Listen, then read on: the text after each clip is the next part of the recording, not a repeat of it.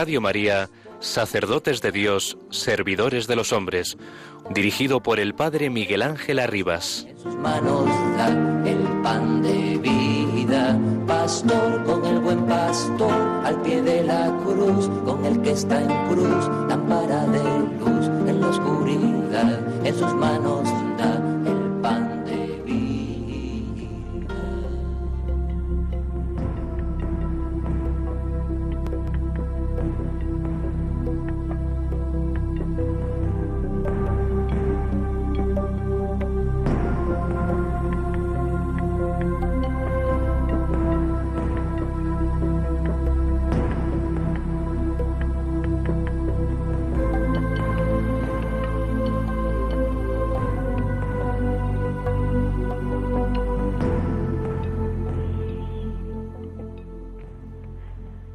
trabajo no puede ser más que este. Gastarse y desgastarse totalmente por los fieles. Su única pena esta, que se pierdan las almas. Su única alegría, que las almas malas se hagan buenas y que las buenas se hagan santas. Su norma, sacrificarse por el bien de las almas. Su ambición, dame almas, toma lo demás. Su sueño, morir por ellas. El sacerdocio es un estado consagrado por Dios para el servicio de las almas. El sacerdote es el hombre de las almas, porque los hombres tienen su profesión por afición, por carrera, por modo de vivir. El sacerdote es sacerdote por consagración y por estado. Decía San Manuel González, el obispo del Sagrario Abandonado. Buenas tardes.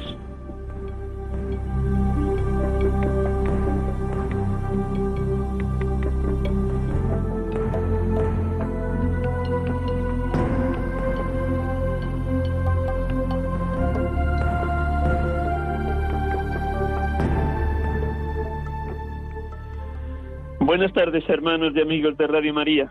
Les acompañamos un domingo más en directo en este programa, Sacerdotes de Dios, Servidores de los Hombres, en esta solemnidad de Santiago Apóstol, patrono de España. Hoy, 25 de julio 2021.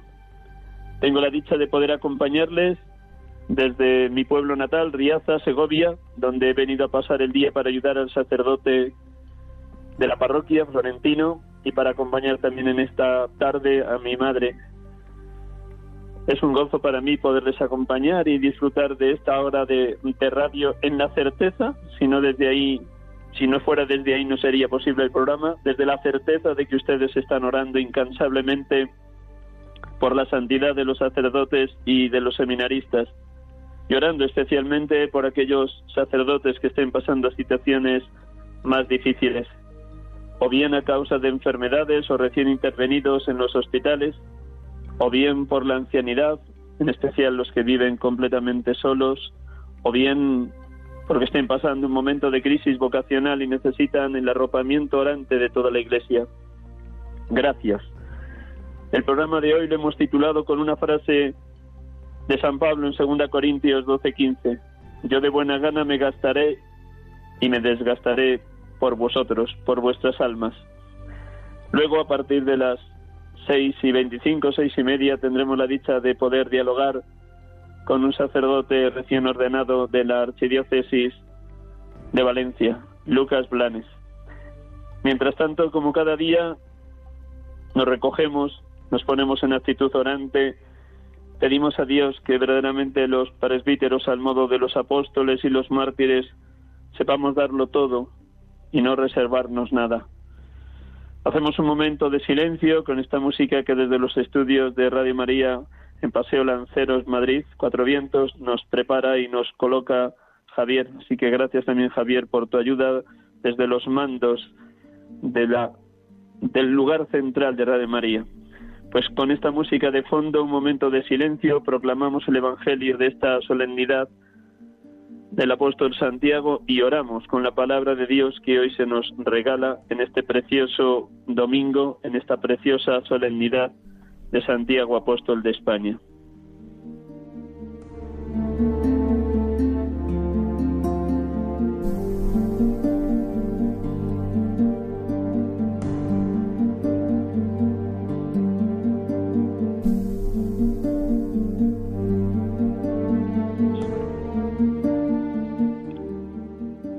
Evangelio según San Mateo.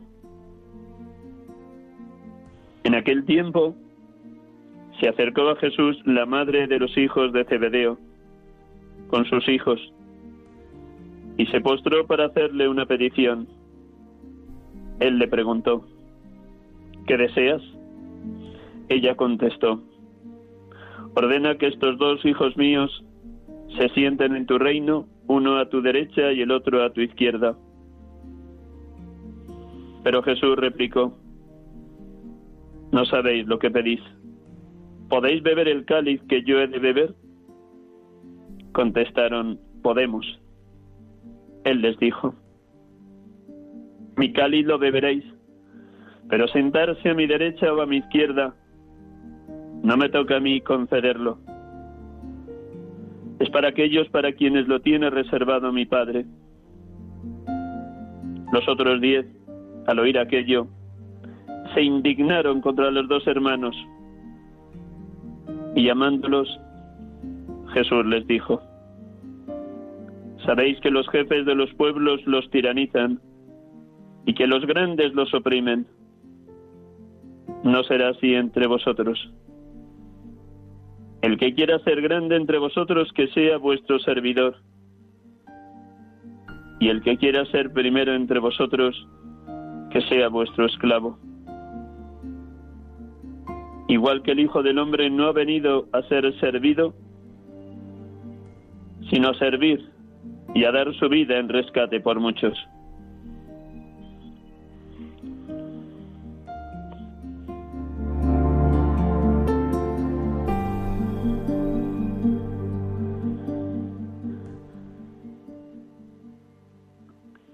Bendito seas, Padre,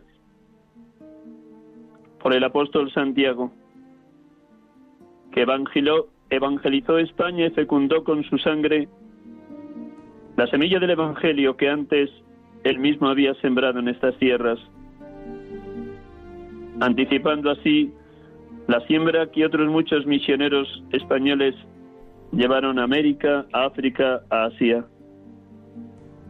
Bendito seas, Padre, por esa fortaleza en la fe que concediste a este apóstol, hermano de Juan, el discípulo amado, cuando el rey Herodes Agripa le hizo pasar a cuchillo, derramando su sangre como la de Cristo en la cruz. Verdaderamente cumplió lo que Pedro y los apóstoles dijeron delante del Sanedrín. Hay que obedecer a Dios antes que a los hombres. Oh Padre, concédenos la valentía y la audacia, la, la certeza de fe de obedecer a Dios antes que a los hombres, por más que seamos señalados, orillados o nos consideren herejes sociales por no estar en la onda de las mayorías. Nuestro único criterio, Padre, quiere ser este, vivir en obediencia a ti como vivió siempre tu Hijo, Jesucristo tu Hijo amado, que nos enseña, mi alimento es hacer la voluntad del que me ha enviado y llevar a término la obra que me encargó. Bendito seas, Cristo Jesús, Salvador y siervo del Señor, porque siempre sales al paso de nuestras pretensiones injustas y sales al paso con el ejemplo de tu propia vida. El Hijo del Hombre no tiene donde reclinar la cabeza. El Hijo del Hombre no ha venido para ser servido, sino a servir y a dar la vida en rescate por muchos. Gracias, Señor Jesús, porque tu entrega total, tu dar la vida por los amigos, tu signo de beber el cáliz y de cargar con los pecados de toda la humanidad para rescatarnos del poder, del pecado, del diablo y de la muerte, nos enseña, nos estimula y nos alienta para beber también nosotros ese mismo cáliz, como le pediste a Santiago y a Juan. Concédenos inmensidad de gracias para que no tengamos miedo a abrazar la cruz de cada día y a beber el cáliz de los sufrimientos, de las injusticias, de los señalamientos que podamos padecer por tu causa y en tu seguimiento. Bendito seas, Espíritu Santo, porque nos pones en verdad a los sacerdotes de hoy cuando pretendemos ser los primeros, como Santiago y Juan buscaban los primeros puestos, o cuando nos enfadamos o nos indignamos ante el supuesto trepismo de otros sacerdotes, o cuando con mal pensamiento pensamos y deseamos ser considerados más que otros. Ayúdanos a vivir en permanente conversión y a saber ocupar el último lugar en el presbiterio diocesano, allá donde nos envíen, aunque sea el puesto, el lugar, el envío, la parroquia aparentemente más desechable, que ahí sepamos estar, imitándote a ti, en la última cena en el lavatorio de los pies tomaste la condición de esclavo Gracias, Señor Jesús, por enseñarnos con el testimonio de tu propia vida que ésta solo merece la pena vivirse cuando se pasa por el mundo dándolo todo, como tú mismo nos enseñas. Nadie tiene más amor que el que da la vida por los amigos. Que en todo te imitemos, oh buen Jesús, oh buen pastor.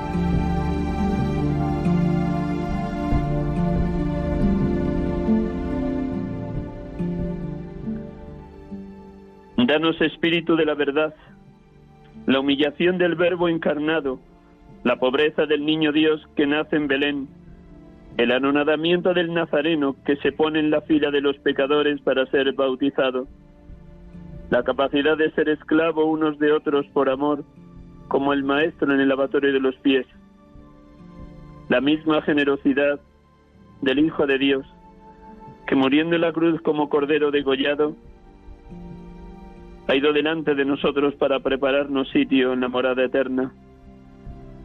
Oh Espíritu Santo, oh Espíritu de amor, oh Espíritu de verdad, úngenos con todas tus gracias, para que nos dejemos tomar posesión por Cristo y gritar como San Pablo, vivo yo, mas no soy yo, es Cristo quien vive en mí. Bendito y alabado seas, Padre. Bendito y alabado seas, Hijo Bendito y alabado seas, Espíritu de amor. Adorada y Santa Trinidad. Adorado Dios amor, Dios Trinidad. Perfectísima comunión de las tres personas. Padre, Hijo y Espíritu Santo. Adorado seas, Dios amor.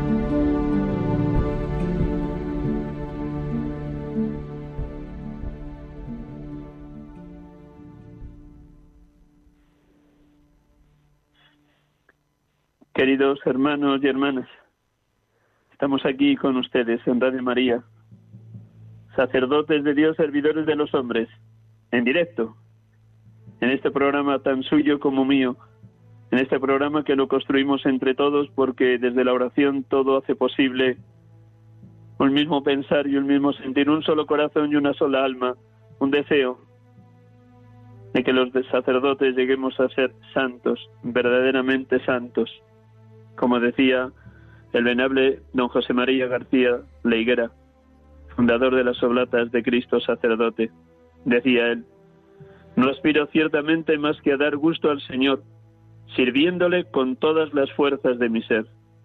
Y oraba así, Señor, queremos ser santos, Señor, podemos ser santos, Señor, debemos ser santos, Señor, con tu gracia seremos santos.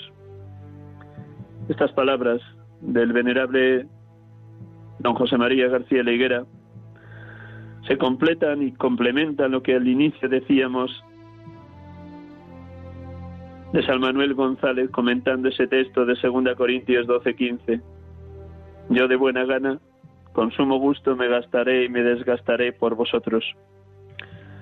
Cómo ardía el corazón de San Manuel González ante la necesidad de sacerdotes santos con qué fuego hablaba a los seminaristas y sacerdotes de Málaga y de Palencia cuando fue obispo de ambas diócesis.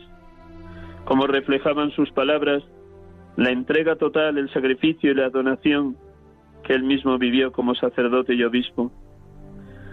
Oremos todos los días de nuestra vida, en especial cuando estemos delante del Santísimo en adoración eucarística, para que en medio de nuestras muchas dedicaciones los sacerdotes seamos hombres de Dios, para que en medio de tantas y tantas tentaciones del mundo, del demonio y de la carne, seamos fieles a la vocación a la que hemos sido llamados y consagrados, para que seamos constantes en la vida espiritual. Por favor, oren por todos nosotros, porque en medio de tantas burlas, calumnias, insultos, sepamos ser fuertes en el amor divino y en el perdón a los enemigos. Sí, hermanos y hermanas, con sumo gusto me gastaré y me desgastaré, nos enseña San Pablo, sin olvidar nunca que nadie da lo que no tiene, sin olvidar nunca que solo llenos, colmados, penetrados, inundados de la fuerza del poder del Espíritu Santo y la verdad de la palabra, podremos resistir en medio de las tareas, quehaceres, dedicaciones múltiples y variadas. Apóstol significa enviado. El enviado por excelencia es Jesucristo, el enviado del Padre. Él quiso llamar y elegir a algunos de entre la multitud de discípulos para que estuvieran más cerca de Él y para enviarlos a predicar. Él eligió a doce para que fueran enviados, enviados suyos. Como el mismo Jesús dirá a los apóstoles en la aparición de la tarde-noche del domingo de resurrección, como el Padre me ha enviado, así os envío yo. En la última cena Jesús había dicho, Juan 15, 9, como el Padre me ha amado, así os he amado yo, permaneced en mi amor. El verbo amar de la última cena lo traduce, lo traslada, lo irradia en clave de envío en la tarde-noche del domingo de resurrección. Como el Padre me ha enviado, así os envío yo. Por fortuna el Señor sigue llamando a adultos y jóvenes para que asuman el ministerio sacerdotal. Sigue llamando en medio de las circunstancias familiares, sociales y eclesiales que no siempre son fáciles para escuchar la llamada de Dios. No son muchos los jóvenes y los adolescentes o adultos que oren cada día como oraba el niño Samuel Habla, Señor, que tu siervo escucha. Habla, Señor, que tu siervo escucha. Estoy convencido que todos ustedes y otros muchos cristianos oran para que los llamados sepan responder con prontitud al llamamiento de Dios, sepan escucharlo y acogerlo en lo más íntimo de su corazón. Bien saben ustedes que la mies es mucha y los obreros pocos. Cuantísimas parroquias, comunidades cristianas, pueblecitos, no solo de España, sino del mundo entero, no habrán tenido hoy Eucaristía porque no había sacerdote que pudiera presidir el banquete del amor, el sacrificio eucarístico. ¿Cómo hemos de orar por las vocaciones al sacerdocio y por la perseverancia de los que ya hemos sido consagrados y ordenados presbíteros? Por eso, qué gusto, qué gozo, qué, qué, qué maravilla poder hacer nuestras las palabras del apóstol de los gentiles en Segunda Corintios. A mí, al menos como presbítero, me ayudan, son un acicate, un impulso, un empuje, una irradiación. Decía San Pablo en Segunda Corintios 12. He hecho el loco, vosotros me habéis obligado, porque necesitaba ser recomendado por vosotros, pues en nada fue inferior a los más eximios apóstoles, aunque no soy nada, las señales del apóstol se realizan entre vosotros en mucha paciencia, en señales y prodigios y milagros, pues en que habéis sido inferiores a otras iglesias, sino en que no fui gravoso. Perdonadme este agravio. Y aquí que por tercera vez estoy para ir a vosotros y no os seré gravoso, porque no busco vuestros bienes, sino a vosotros, pues no son los hijos los que deben atesorar para los padres, sino los padres para los hijos. Yo, de muy buena gana, me gastaré y me desgastaré por vuestras almas, aunque amándoos con mayor amor, sea menos amado.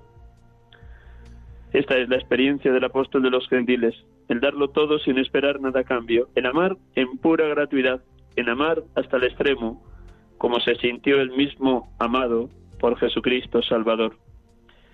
Sí, hermanas, oren para que los presbíteros en la hora presente nos presentemos ante Dios en humildad, en sencillez, para ser poseídos enteramente por la fuerza y el poder del Espíritu y así nuestras empresas, tareas, dedicaciones, encargos pastorales, nunca lo hagamos desde nuestras fuerzas o puños, sino desde la certeza de fe de estar llevados y conducidos por el Espíritu Santo, en amistad profunda con Jesucristo, en abandono en las manos del Padre, en el deseo permanente de cumplir su voluntad. Todo en la vida de la Iglesia es misionero, porque Jesús nos dejó ese encargo, ir por todo el mundo y anunciar el Evangelio a todas las gentes. El presbítero, como cualquier otro cristiano, en ese darse, en ese entregarse a la misión, ha de hacerlo en la más pura gratuidad, sin esperar nada a cambio, sin ser gravoso para ninguna comunidad, ganándose el pan con el sudor de su frente, entregándose a los destinatarios de su evangelización noche y día, porque lo único que le tiene que mover al presbítero es el amor a Dios y desde el amor de Dios la salvación de todos los hombres, como dice San Pablo en 1 Timoteo 2.4. Dios quiere que todos los hombres se salven y lleguen al conocimiento de la verdad. Así ha de ser también el modo de arder del corazón de cualquier presbítero, amando a los miembros de su comunidad parroquial o de su grupo cristiano o de su movimiento eclesial con todo el amor de la entrega que brota de estar encendido en el fuego del Espíritu Santo. Pidamos al Señor que los sacerdotes nos dejemos encender en ese fuego del Espíritu, para que cada vez que meditamos las palabras de San Pablo en sus cartas, el testimonio de la vida del apóstol de los gentiles sea para nosotros el mejor estímulo de darlo todo sin esperar nada a cambio. A esto estamos llamados, a la santidad sacerdotal. Oren, por favor, oyentes de Radio María, para que no aspiremos, no anhelemos otra meta, otro horizonte, sino este, el de ser sacerdotes santos, como rezábamos con palabras de San José María, perdón, del venerable don José María García Leguera. Señor, queremos ser santos, Señor, podemos ser santos, Señor, debemos ser santos, Señor, con tu gracia seremos santos. Hacemos un momento de descanso con la música para que estas palabras resuenen en todos y cada uno de nosotros. Meditamos un instante.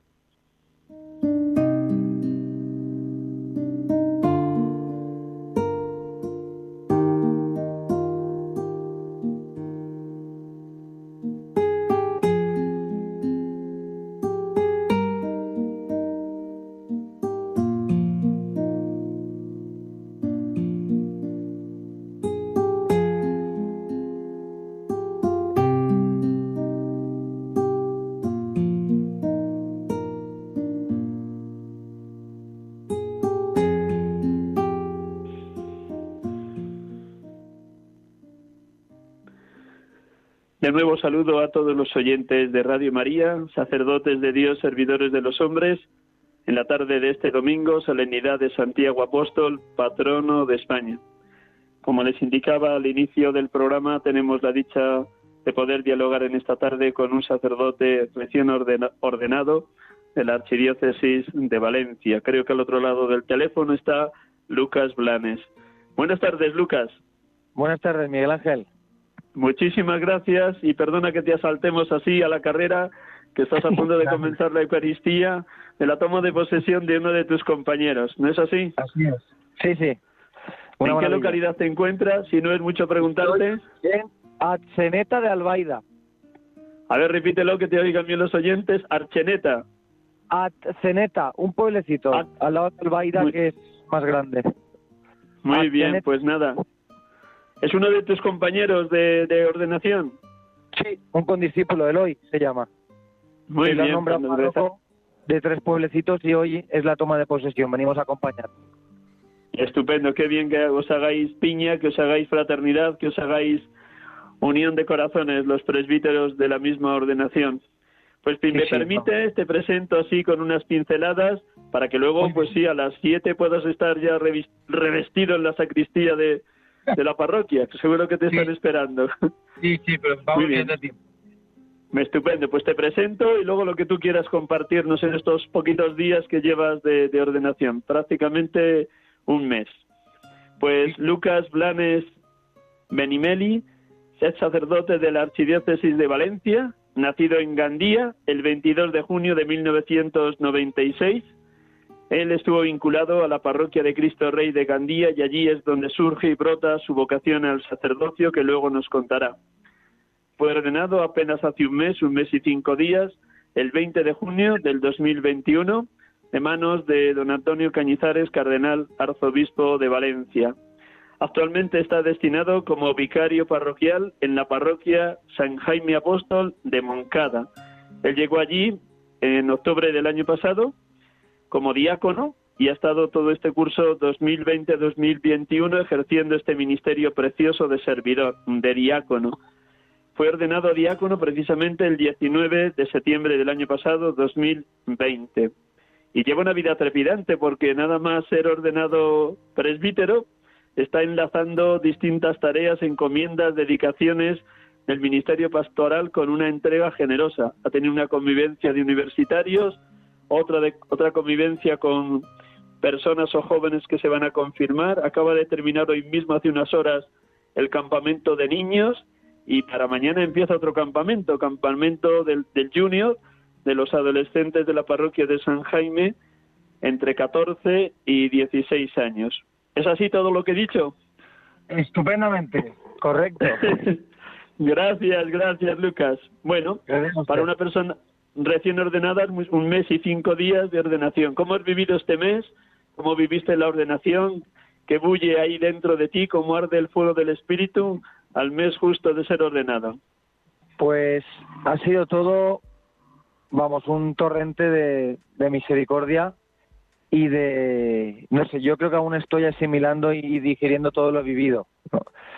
Em, no sé, o sea, estoy muy contento, muy feliz muy tranquilo. La verdad es que para el diaconado estaba como más nervioso y más tenso. Y no sé, la ordenación presbiteral fue una gracia, una maravilla, lo disfruté muchísimo y en este mes un sin parar, como bien has dicho, muy intenso ya. Soy el único con, ordenando que no ha hecho traslado, así que sigo donde estaba y ya vamos que aquí hemos empezado la marcha. Y dentro de mí solo brota gratitud, la verdad es que sí. Viéndome muy pequeño, como decía la lectura justamente de hoy, de, nuestro patrón en la parroquia, llevamos este ministerio en vasijas de barro, para que se vea que, que esta fuerza es de Dios. Viéndome muy pequeño y viendo milagros en mis manos todos los días. Pero vamos, no sé, muy encendido, muy, muy convencido, con mucha fuerza, la suya, pero no sé, estoy desbordado eh, y, en proceso de asimilación todavía, como te digo. es que aún no sé, aún no me entero muy bien de dentro mí. que nunca te acostumbres, que para ti, como les digo yo a los seminaristas de Madrid, tu vida ministerial sea eterna novedad, fascinante encuentro y asombrosa comunión con Jesucristo. Espero que así lo vivas. ¿Cuántos os ordenasteis el pasado 20 de junio? ¿Y cómo has convivido con ellos? Pues nos ordenamos 10 eh, sacerdotes, bueno, 11, uno que es religioso, cooperador de la verdad, y 10 diocesanos, que somos el curso. Y la verdad es que bien, hemos vivido con mucha alegría las primeras misas, los nombramientos, ahora ya empezamos a acompañarnos unos a otros a los destinos donde nos han, donde nos han enviado. Y bien, muy contentos. El tema es que no les he podido ver porque ya cada uno nos hemos puesto a la misión. Y hoy creo que es después de toda la, toda la rueda de primeras misas intensa que tuvimos en tres semanas, hoy es el primer día que nos encontramos, así que tengo ya ganas de verles también. Enhorabuena por querer compartir la fraternidad sacerdotal de todos los momentos de la ordenación, aunque cada uno es maravilloso y, precioso, tanto el escrutinio con las preguntas como la postración en, el suelo de la catedral con la letanía de los santos entonada por toda la asamblea litúrgica, como la imposición de manos, la oración de consagración, la entrega, la, la unción de las manos, la imposición de manos también de todos los presbíteros que allí estarían. Bueno, en todos esos momentos, ¿cuál a ti te sobrecogió de manera especial, Lucas? Pues me pasó un poco como la ordenación diaconal, que el momento que destaco fue la, la oración consecratoria, la imposición de manos y la oración. Pero fue algo curioso porque digamos que yo viví la celebración o por lo menos sensiblemente ¿no? a nivel de emoción el día de, antes, porque nosotros nos ordenaron en dos tandas por tema de aforo. Nos ordenaron el sábado seis y el cinco, el domingo nos ordenaron a cinco compañeros. Entonces, a mí me tocó el domingo. Entonces, yo creo que lloré más y estuve como más conmovido emocionalmente el sábado, viéndoles a ellos, ¿no? Viendo la celebración, viendo lo que me iba a pasar a mí al día siguiente. Y yo, cuando llegó el día siguiente, estaba con una paz, con una alegría, con una, normalidad tremenda. Entonces, pero el momento que más yo viví o, o nos experimenté, pues esa palabra, ¿no? Del Señor que me decía, eres mío, ¿no? eres mío para siempre, eres mío fue la imposición de manos y luego la vestición de la casulla, ¿no? Cuando me veo ahí revestido, allí en la casulla que además era ahí grande, ¿no? Y como que me vi sumergido, ¿no? En, el amor de Cristo. Y yo destacaría esos dos momentos. ¿Dónde celebraste tu primer... Perdona, ¿dónde celebraste tu primera misa? ¿En Gandía o en Moncada? ¿Y cómo la viviste? Mi primera misa en Gandía, mi parroquia. Y, también una maravilla. O sea, no sé, como un, esto está pasando de verdad. ¿no? Eh, no sé, es que no, yo aún no lo puedo explicar muy bien. me, me, sabe mal Miguel Ángel que no tenga no palabras o frases o... Yo estoy un poco como un niño al que le han dado un regalo, un paquete enorme el Día de Reyes y lo está destapando todavía. ¿no? Entonces, como que estoy así, asombrado, admirado, contemplándolo, ¿no? abriéndolo poco a poco entonces estoy un poco así como un niño con las manos muy pequeñas con el regalo más grande. Entonces la primera misa fue, no sé, con, mucha alegría. No mm, siento cada vez que veo la Eucaristía dentro de mí al, mismo Cristo, se lo digo a la gente, ¿no? En, el tono de voz, en, en, los gestos, en, no sé, dentro de mí, con, con, la paz, con, con, con la intensidad con la que estás ahí no sé, es como que el Señor te toma realmente. Yo me siento que soy yo, pero no solo yo. Veo que, que Él realmente está tomando mi persona. Al ser tu primera misa en, en la parroquia de Cristo Rey, imagino que te acompañaron, por supuesto, toda tu familia, tus compañeros de ordenación, pero también muchos de los jóvenes que pertenecían a la parroquia en tu tiempo de adolescente, entre los 14 y 18 años antes de que te fueras para el seminario. ¿Cómo vivió tu familia, cómo vivieron tus amigos de toda la vida esa primera misa allí en la parroquia de Gandía de Cristo Rey? Pues mi familia muy desbordados. Mis padres han sido creyentes, han vivido la fe y nos la han transmitido a toda la familia. Estaban un poco conmovidos. Mi madre decía el otro día, llevamos un mes y aún no, no me hago la idea y llorando toda la celebración, súper contentos. Mi familia, que hay varios que no viven la fe, algunos que están bastante alejados de la iglesia, vinieron y participaron y para ellos también fue un testimonio y por lo menos un momento ¿no? de, de interrogarse ¿no? y de decir, oye, esto, ¿esto qué es? ¿no? ¿O cómo puede ser que, que un chaval, que este sobrino nuestro, consagre toda su vida ¿no? al Evangelio y a Dios? Pero bien, muy contentos también, un momento de encuentro familiar muy bonito. Y luego mis amigos, que son algunos ateos, agnósticos, indiferentes, un poco de todo, eh, vinieron también a la ordenación y a la primera misa, ¿no? Y, y fue también para ellos un shock estaban allí. Eh, de hecho, prediqué yo mi primera misa adrede para ellos, ¿no? Para poder decirles una palabra y anunciarles a, a Jesucristo.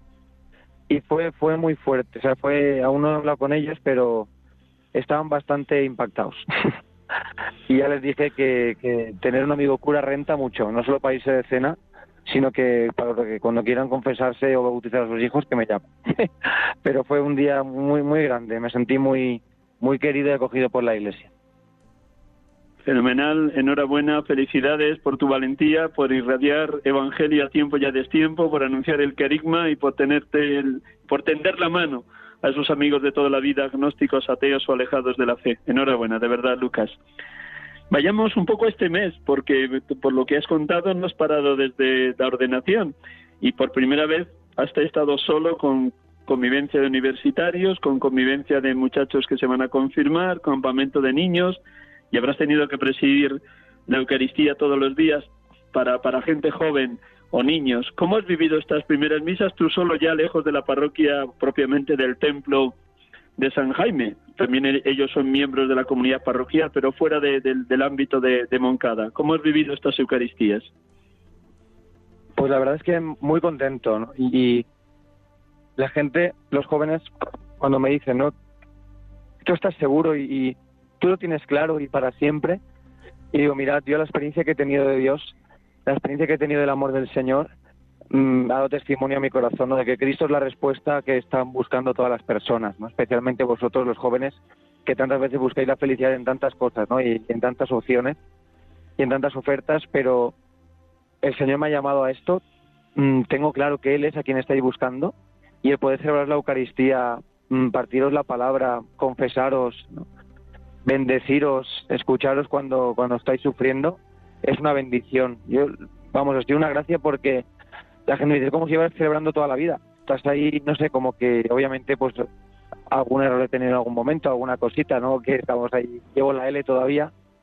Pero sí, estoy muy tranquilo, muy confiado, mm, ya rueda y vamos a lo que nos echen. O sea, muy contento, sí, sí. Yo digo, llevo un mes ya me puedo morir. Habré confesado a, unas 100 personas, habré celebrado la Eucaristía todos los días, he dado la unción a una ancianita de 90 años. Eh, no sé, he bendecido muchísimos niños. No sé, ha sido todo como muy Jesús. Yo digo, Señor, ya me puedo morir. Y ojalá pueda ir así cada día de mi vida. Qué grande es Dios y qué grande es Dios a través de tus palabras y qué estímulo para todos los que llevamos ya bastantes años en el ministerio. Que no pierdas nunca esa fuerza, ese coraje, ese empuje, esa ilusión que, que irradian tus palabras, Lucas. De verdad que muchísimas gracias. Cuéntanos brevemente cómo fue el año de, diaconado, cómo, fue, cómo fuiste recibido por el párroco o por el equipo sacerdotal de la parroquia de San Jaime Apóstol de Moncada, mm, cómo fueron los primeros pasos en esa parroquia. Muy bien, pues la verdad es que ha sido una bendición. Yo llegué en octubre y me uní al equipo sacerdotal que hay allí con don Javier, que es el párroco, que haya celebrado sus bodas de plata este mes también, en 29 de junio, y con don Juan, el vicario. somos ahí un párroco y, ahora yo, dos vicarios. Y este año de diaconado ha sido también una experiencia preciosa, el poder predicar, bautizar, eh, el poder acompañar a los jóvenes y el sentirte realmente servidor. Ha sido un año que me, me, ha pasado volando, ¿no? Yo les decía a la parroquia San Jaime, mirad, el Señor me ha regalado este embarazo, porque fueron nueve meses, del 19 de septiembre al 20 de junio, y un embarazo precioso en el que me habéis ido gestando y preparando para darme luz al ministerio. Y ahora no solo os ha pedido esto, sino que me amamantéis y me deis de y me deis de comer para estos que me enseñéis a ser sacerdote. Y este año de diaconado yo lo resumiría en esto, ¿no? El, el poder servir como, como Jesús, el estar a todo lo que se me ha pedido eh, el empezar a, le decía, disfrutar de diácono predicando, bautizando, eh, acompañando un par de celebraciones de matrimoniales que podía también asistir. No sé, es que es como decir, si la persona a la que más quiero, que es al Señor, poder hacerla presente con tu persona, con tu pobre persona, es lo más grande. Que por tus palabras, por tus obras, por tu presencia, gracias al Espíritu Santo la gente se encuentra con el Señor, eso es lo más grande que A los 18 años fuiste al seminario después de terminar el bachillerato, el segundo de bachillerato. ¿Cómo fueron los años previos? Me imagino que una primera llamada, un discernimiento, algún sacerdote que te acompañó, entre, no sé si fueron a los 12 o los 14 años cuando surge el primer chispazo de posible vocación sacerdotal. Cuéntanos muy brevemente cómo fueron esos años. Pues la primera vez que resuena en mi corazón esta pregunta y por qué no ser sacerdote fue en agosto de 2011, al finalizar la JMJ eh, de Madrid con el Papa Benito XVI.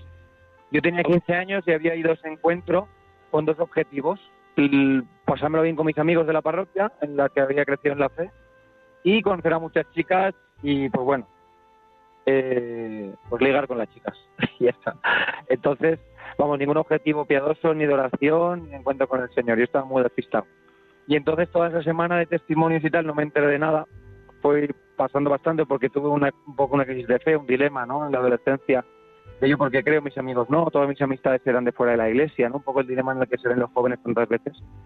Y me acuerdo que después del encuentro en Cuatro Vientos con el Papa Benedicto y experimentar que la iglesia está joven, que la iglesia está viva, que hay lugar para mí. Y luego al día siguiente el encuentro con Kiko Argüello, porque yo he crecido en, en una comunidad no catecumenal, en el encuentro vocacional. Me acuerdo que también en, en aquel encuentro es cuando el, Señor me toca el corazón, ¿no? Y me dice, ven, no, sígueme, este, este es tu sitio. Y ahí fue pues con 15 años y luego estuve tres años huyendo de la llamada, huyendo de mi párroco, huyendo de todo lo de la iglesia porque tenía mucho miedo. Pero en algún momento ese miedo lo venciste es cuando a, alguien le contaste que querías ir al seminario, porque no te presentarías de repente en el seminario de Moncada, ¿no? No, pero fue todo como muy... No hubo acompañamiento por parte de algún sacerdote, eh, ni discernimiento, ni centro vocacional, sino que fue yo, digo, Señor y yo mano a mano, ¿no? Porque yo esto lo llevo oculto hasta febrero de 2014, segundo de bachillerato, o sea, en tercero de la ESO experimento de la llamada, y hasta segundo de bachillerato no digo nada a nadie. Y fue ya en un reventón, estar en una crisis existencial, que bueno, esto daría para hablar mucho, ¿no? Pero es una tristeza profunda buscando la felicidad en todas las tonterías en las que lo buscan los jóvenes de hoy que no conocen a, Jesús. Y, me acuerdo que, hablé con don Carlos Osoro, nuestro obispo anterior, eh, que vino a Gandía y me recibió y estuvimos hablando y eso fue la primera vez que yo pronuncio, ¿no? Creo que el Señor me llama a ser sacerdote. Eso fue en febrero de 2014 y en septiembre ya estaba entrando al seminario. Entonces fue como muy intenso todo. En junio acabó el selectivo y en ese verano de campamentos, peregrinaciones, testimonios, como que fue todo un empujón del Señor, ¿no? Porque yo tenía mucho miedo, digo, si no es ahora, nunca. Y así fue, pero a mi párroco nunca le dije nada, a mis padres tampoco, no sé, fue como muy, vamos a ver, ¿no? Y el día 10 me planteé ahí, fui a una comunidad del seminario de vocativos, pero vamos, que no fue un acompañamiento, ni fue premeditado, ni... Yo fui allí sabiendo que se me llamaba ser sacerdote pero con la esperanza de pensar que era mentira y quitarme la idea de la cabeza. Y no pues. Pues gloria a Dios por cómo fuiste dejándote trabajar ocultamente por el Señor. Pero de todas maneras, si me das permiso, la próxima semana que vea a don Carlos Osoro, le diré que, que he hablado con Lucas, a ver si se acuerda de ti, de esa entrevista en Gandía. Genial. Sí, sí. Resúmeme, porque no te quiero robar más que tres minutos, que sé que tienes que ir a revestirte a la parroquia, a la sacristía, para celebrar con tu compañero Eloy que toma posesión de esas parroquias a las que has sido enviado. Pero así, en tres minutitos, luces y sombras, lo más hermoso, lo más grande, lo más bello de los años de seminario, lo que más te costó al inicio o tal vez al final. Nada más, cuéntanos así tu experiencia de seminario. Pues lo más bonito, lo más hermoso y, por lo que hoy estoy aquí es por la fidelidad del Señor. Porque me ha ido confirmando la llamada. Y yo creía que esto era que tú entras ahí y ya te las apañas y te salvas la vida y sobrevives como puedes. Y ha ido confirmando en palabras, en testimonios, en oraciones, en peregrinaciones con jóvenes, siempre una palabra que necesitaba. Cuando he tenido idea de dejármelo, de, de pensar que él me llamaba matrimonio, que me he enamorado de alguna chica en el seminario y lo he pasado mal, o en momentos en los que he recogido incluso mi habitación por la noche pensando que me iba, su fidelidad y su palabra constante que me ha ido recordando la llamada, porque yo soy muy cabezón y necesito que me deje las cosas claras. Así que lo más bonito ha sido ver cómo él, a pesar de mis días de gloria y días de, pena y de pecado y mediocridad, él ha sido fiel y me ha ido confirmando. Y yo digo que el Señor es muy temerario porque no sabe las manos en que se pone, pero su fidelidad lo más hermoso. Y las, y las sombras y lo más triste y lo que más me ha costado, pues mis pecados, mis pecados, mi mediocridad y mis miedos. Pensar que si no valgo, que esto no es lo mío, que si me equivoco, que si me canso, que si me quemo, que si no vale la pena, que si Cristo no es capaz de llenar toda una vida. Pero al final, cuando uno experimenta el amor, solo puede lanzarse ¿no? y, decir, mira, yo hoy estoy enamorado, pues yo hoy digo que sí y me consagro a ti. ¿no? Y si tú hasta el día de hoy me has dado la fuerza para seguir, llegar hasta aquí, ¿por qué no lo vas a hacer hasta el día de, de mi muerte? Y con esas vamos, y con esas quiero cada día, no solo por hoy, pero solo Él es el que nos sostiene, si no, la cosa se va Vamos. A Muy bien. Y si no mirad, hermanos, vuestra vocación, pues no hay entre vosotros muchos sabios según la carne, ni muchos poderosos, ni muchos nobles. Antes bien, Dios eligió la necedad del mundo para confundir a los sabios. Eligió Dios la flaqueza del mundo para confundir a los fuertes. Y lo plebeyo del mundo, el desecho del mundo, lo que no era nada, lo eligió Dios para anular a lo que es para que nadie pueda gloriarse ante Dios. Son palabras que resuenan, que las habrás escuchado muchas veces, así que siéntete elegido, llamado, a pesar de no ser del grupo de los sabios, ni de los poderosos, ni de los nobles, porque con estos mimbres construye Jesucristo su iglesia, con lo pequeño, con lo débil, con lo flaco, con lo necio, con lo que no cuenta a los ojos del mundo. Una última palabra, un minuto, el último. Tú imagínate que nos esté escuchando algún joven que se está planteando la vocación. ¿Cómo le dirías tú o cómo comentarías aquella frase que dijo también en Cuatro Vientos, pero en el año 2003 San Juan Pablo II? Merece la pena dar la vida por Cristo y por los hermanos. ¿Qué le dirías a un joven que se plantea la vocación? Pues le diría que no tenga miedo, le diría que no lo va a hacer él, aunque le parezca imposible. Le diría que Cristo llena la vida, que no es que Cristo valga la pena. ¿Vale la pena? No, no vale la pena. Vale la vida, vale la vida eterna. Y le diría que es a Cristo a quien está buscando, como dice Juan Pablo II, cuando sueña la felicidad. Que si le llama, Él lo va a hacer. Él va a colmar cada deseo que hay en su corazón y habrá sufrimiento, habrá miedo, habrá lágrimas, como en toda vocación, pero que te levantarás por la mañana y dirás, Señor, solo por hoy un día más, quiero seguirte, ¿no? Y quiero hacerte presente en el mundo. Así que si te llama Cristo, a ti que estás oyendo esto, no tengas miedo. Que es no tengas miedo. Lo que tu corazón está buscando. Lucas, un millón de gracias. Enhorabuena por este ministerio recién ordenado.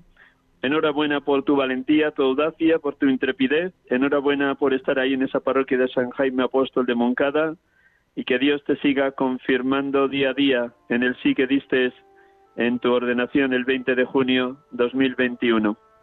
Gracias, de verdad, de todo corazón. A ver si tenemos oportunidad de conocernos un día por Valencia. Quería ver allí a Moncada. Bien, Ángel, y gracias por la labor que hacéis también. Aquí Nada, oye, si una tareita, una tareita te voy a dar. Si vas a ver a las oblatas de Cristo sacerdote algún día celebrarlas, diles que, hemos dialogado. Díselo, que me conocen bien. Ah, genial, claro que sí, se lo diré. Soy un medio capellán, estoy ahí al lado, así que se lo diré de tu parte. Pues, pues nada, que las recuerdo con mucho cariño a, mis queridas hermanas oblatas de Cristo sacerdote, que oran incansablemente por la santidad de los sacerdotes y de los seminaristas. Un abrazo, feliz Eucaristía con este compañero Eloy. Un abrazo. Muchas gracias, Miguel Ángel. Unidos. Dios te bendiga. Unidos en Cristo. Dios te bendiga. Unidos en Cristo.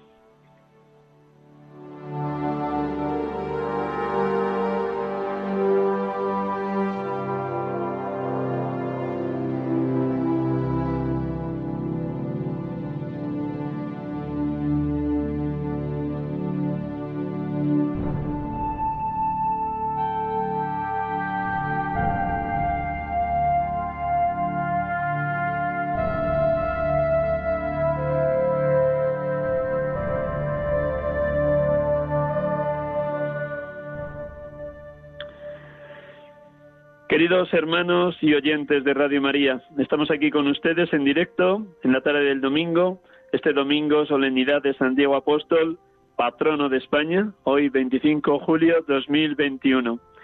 Gracias por su acompañamiento. Mm, perdonen que no demos paso a las llamadas, pero como ven estamos ya al límite del tiempo.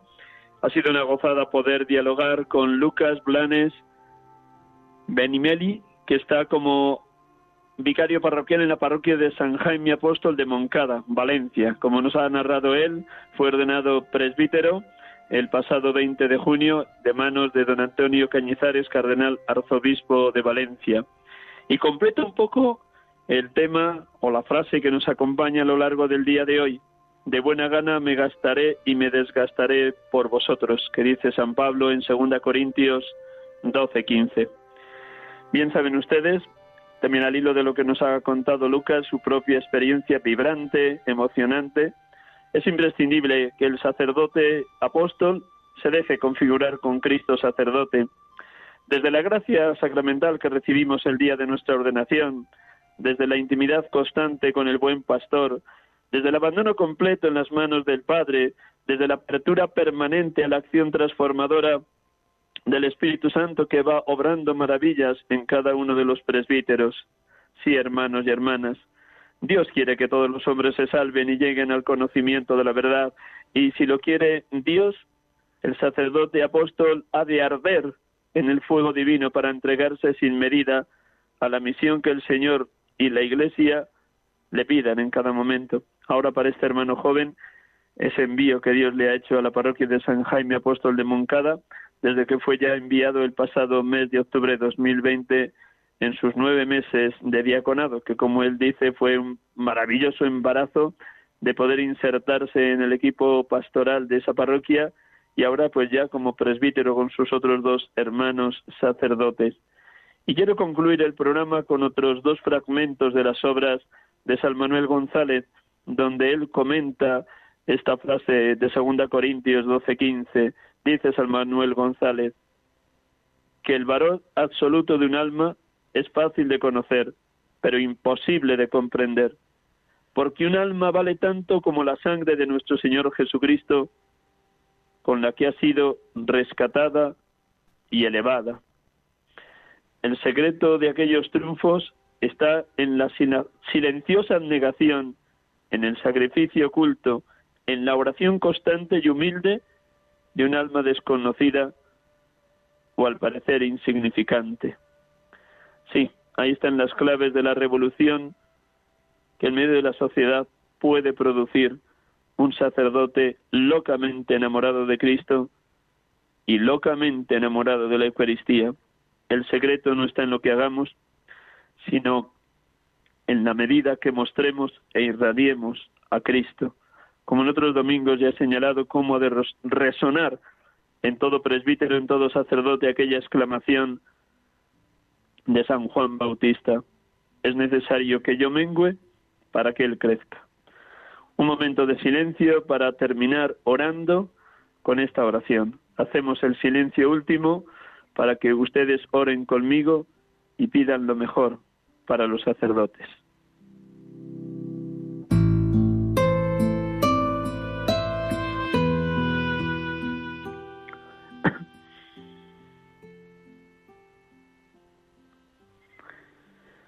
Dios Todopoderoso y Eterno, por los méritos de tu Hijo Jesús y por tu amor hacia Él, ten piedad de los sacerdotes de la Santa Iglesia.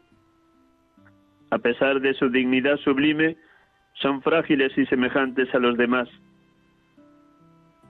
Enciende por tu misericordia infinita sus corazones en el fuego de tu amor, en el fuego del Espíritu Santo. Socórrelos, no les dejes perder o menguar su vocación. Oh Jesús, oh buen pastor, te suplicamos, ten piedad de los sacerdotes de tu iglesia, de los que te sirven fielmente, cuidan de tu rebaño, te glorifican y alaban sin cesar. Ten piedad de los sacerdotes perseguidos, encarcelados, abandonados o agobiados con múltiples sufrimientos. Ten piedad de los sacerdotes tibios, de los que vacilan de la fe, y sácalos de esas arenas movedizas. Ten piedad de los sacerdotes enfermos y moribundos, que en ti encuentren el apoyo y el sostén que necesitan. Ten piedad de los sacerdotes que están en el purgatorio, para que la oración de la iglesia peregrina les abra las puertas del reino de los cielos. Señor Jesús, te lo suplicamos, escucha nuestras oraciones, ten piedad de los sacerdotes, son tuyos, ilumínalos, fortifícalos, consuélalos. Oh Jesús, te confiamos los sacerdotes del mundo entero, pero sobre todo cuida de aquellos que nos han bautizado o nos han absuelto por el sacramento de la penitencia. Aquellos de nosotros que han ofrecido el santo sacrificio y consagrado la sagrada hostia para nutrir nuestras almas. Te confiamos también a los sacerdotes que han disipado nuestras dudas, enderezado nuestros pasos, dirigido nuestros esfuerzos, consoladas nuestras penas. Para todos ellos, en señal de gratitud, imploramos tu ayuda y tu misericordia. Amén.